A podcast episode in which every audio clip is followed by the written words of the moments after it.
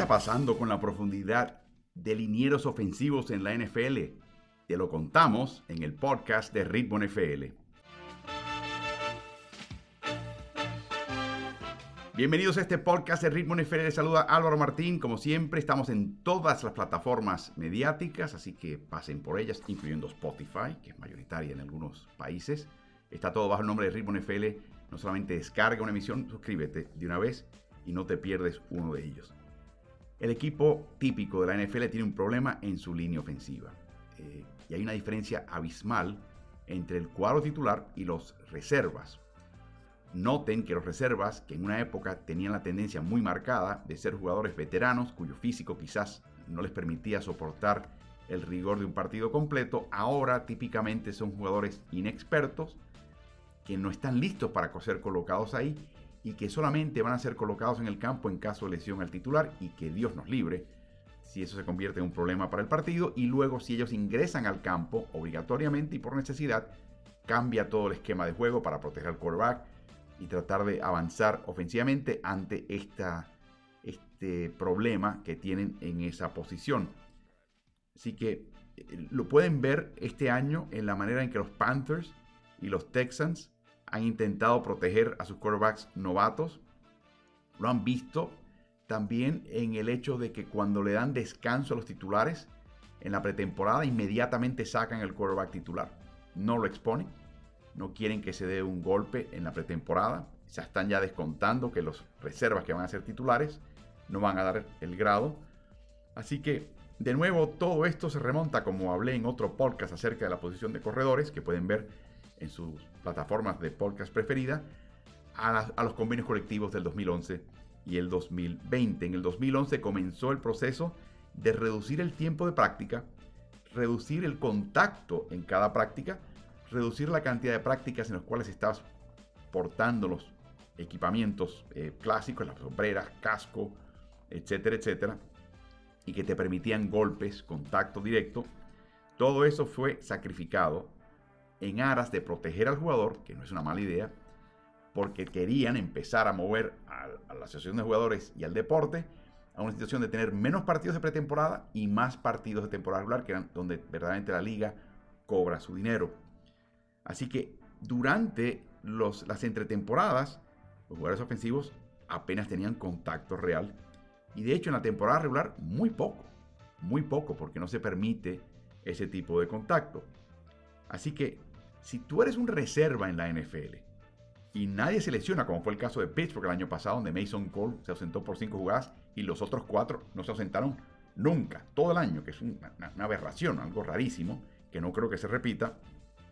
Si tú eres un reserva, vas a estar desde que termine el campamento de septiembre hasta el término de la temporada en enero y febrero, sin tener mucho contacto.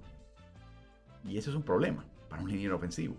Eh, de nuevo, tú puedes tener toda la técnica del mundo, pero tienes que sobrevivir y tienes que poner la prueba cuando hay contacto de un rival que no solamente es escurridizo y te puede echar a un lado, pero también te puede dar un fuerte golpe y quitarte eh, todo tipo de, protección a tu quarterback o de el hueco que querías abrirle a un acarreador.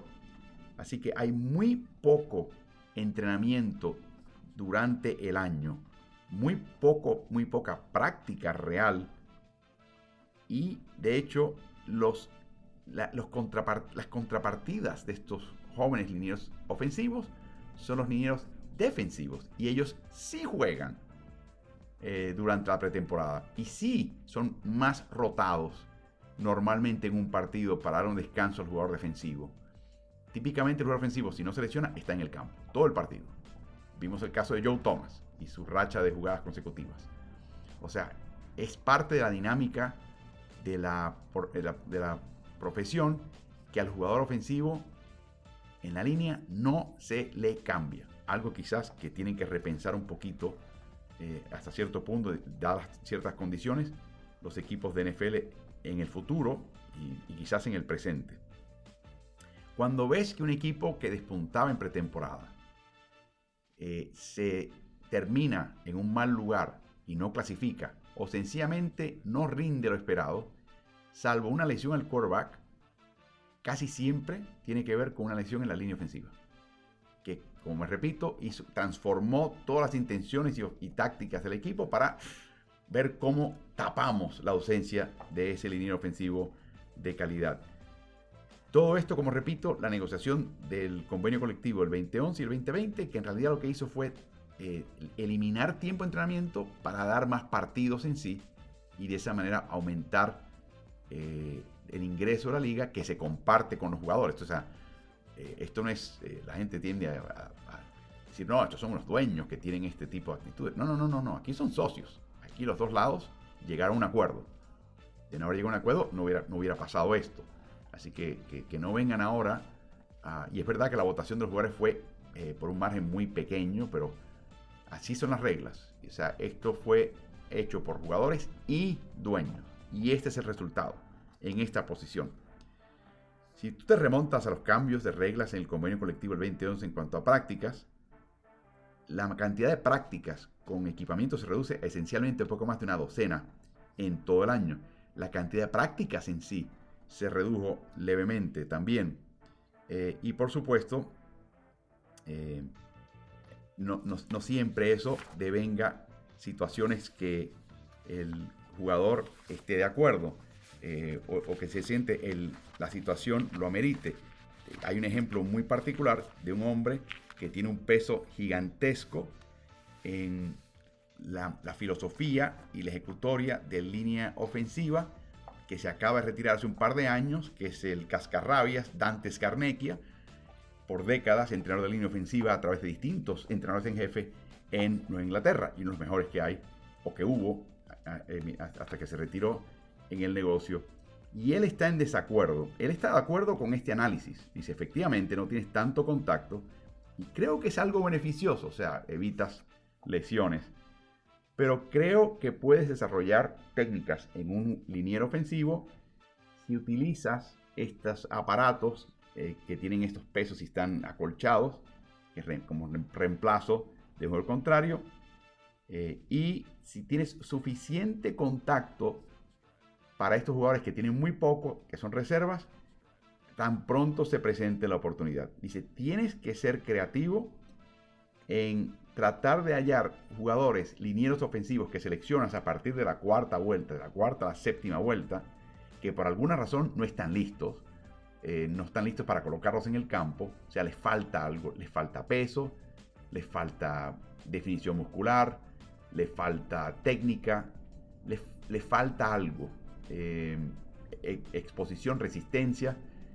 Por algo quedaron fichados entre el cuarto y el séptimo puesto, porque la proyección es que no van a estar listos, pero por eso le pagan a los entrenadores de línea ofensiva y él piensa que eso es importante. Y recuerden, él convirtió a Marcus Cannon, a Ted Karras y a Shaq Mason en Nueva Inglaterra en jugadores que venían de esa parte de la selección de incorporación de talento en un equipo y los convirtió en linieros ofensivos que el equipo podía confiar, funcionales. Eso es parte del mérito que tiene Scarnecchia. Y él lo que hacía era que trataba de dar, de entrenar, primero en la sala de reunión lo máximo posible para tratar de maximizar la cantidad de repeticiones que tuvieran en, la, en la práctica limitada en el campo de juego. Una práctica dura dos horas, por ejemplo y está altamente coreografiada porque el tiempo se está reduciendo. Por lo tanto, no puedes tú parar la práctica si eres Carnegie. Ah, este cometió un error. Déjame enseñarle este error, parar la práctica para que todo el mundo lo vea y todo el mundo aprenda del error que cometió este joven o este veterano. No, no tienes tiempo para eso. Tienes tiempo para hacer un comentario, pero hace falta que hagas la próxima repetición porque no hay tiempo y la actividad física en esos límites de tiempo es tal que todo lo que puede hacer un entrenador es hacer un señalamiento próximo, próximo, próxima repetición, próxima. Ese es parte del desafío y problema que tiene un entrenador. Ahora, eh, lo que le dices al jugador en ese momento es el error. Hey, las manos tenías muy bajas. Eh, te, atolondraste, te enviaste tu peso hacia el frente, tenías que retirarte un poquito más. Le haces un una pequeña observación para que en la próxima repetición que tenga muestre eh, la posibilidad de corregirla pero en realidad está todo grabado. Y entonces es que el, el entrenador tiene que ir con el jugador de nuevo a una pantalla, explicarle exactamente, y si esa pantalla estuviera en el campo de juego, mejor todavía, porque se queda después del horario para instrucción individual con ese jugador, que es totalmente voluntaria. Ese es el otro tema. El convenio colectivo hace que un equipo no pueda imponer eso. Corresponde al jugador. Si el jugador literalmente se quisiera ir a su casa, lo puede hacer. Claro, eso delata una cierta actitud. Eh, y sobre todo estamos hablando de jugadores que están tratando de abrirse paso y establecerse como titulares. Así que no es una buena idea si Dante Scarnecchia te dice quédate un ratito, te quiero repasar un par de técnicas. Y decir, no, ¿sabes qué? Me quiero ir a mi casa, mi, familia me está esperando. Eso no es una buena idea. Así que eso es parte del problema que tiene que desarrollar eh, la liga y tiene que resolver la liga.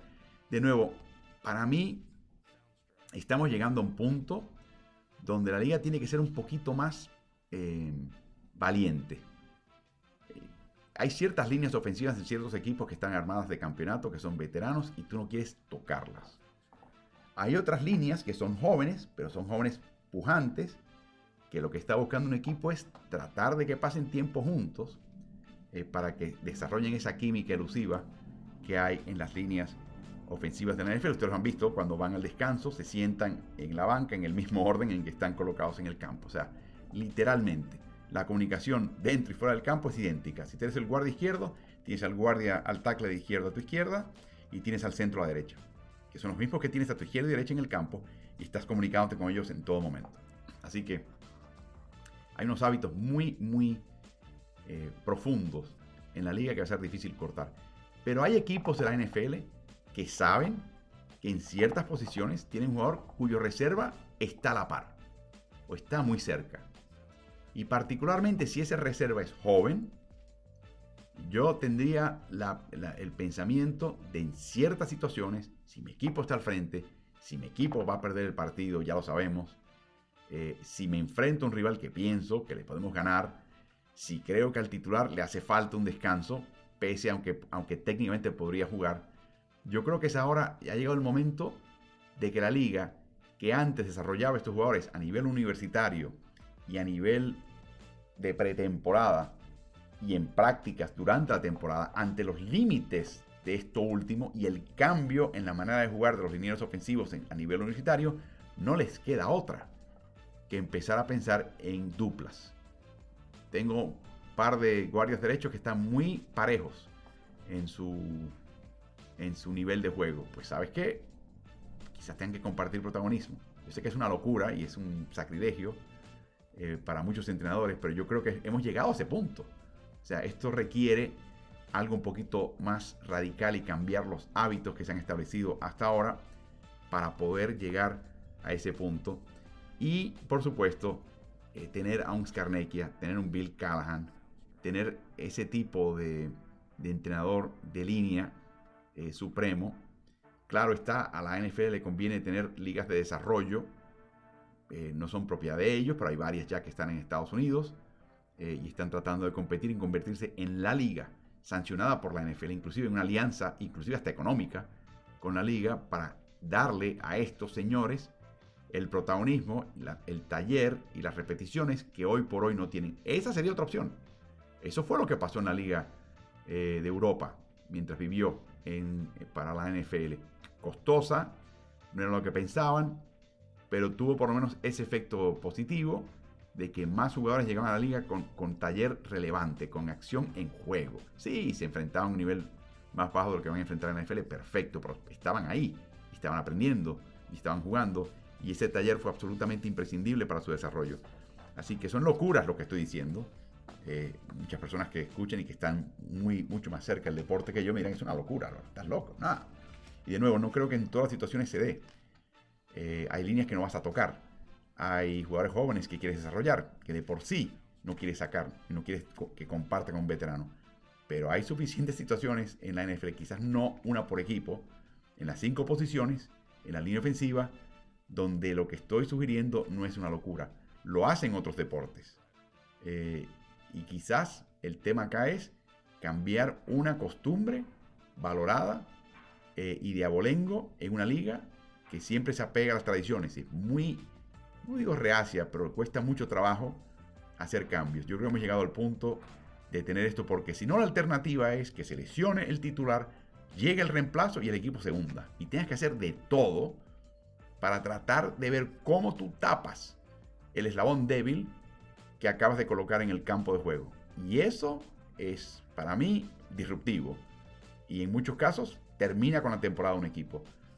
La profundidad en ciertas posiciones en la NFL ha sido el resultado de mucho trabajo por muchas personas por mucho tiempo. Bueno, manos a la obra con la línea ofensiva. Recuerden que tenemos muchísimos más podcasts de la NFL, todos en distintas plataformas de podcast, incluyendo Spotify, bajo el nombre de Ritmo NFL. No solamente descarga una emisión, suscríbete y corre la voz.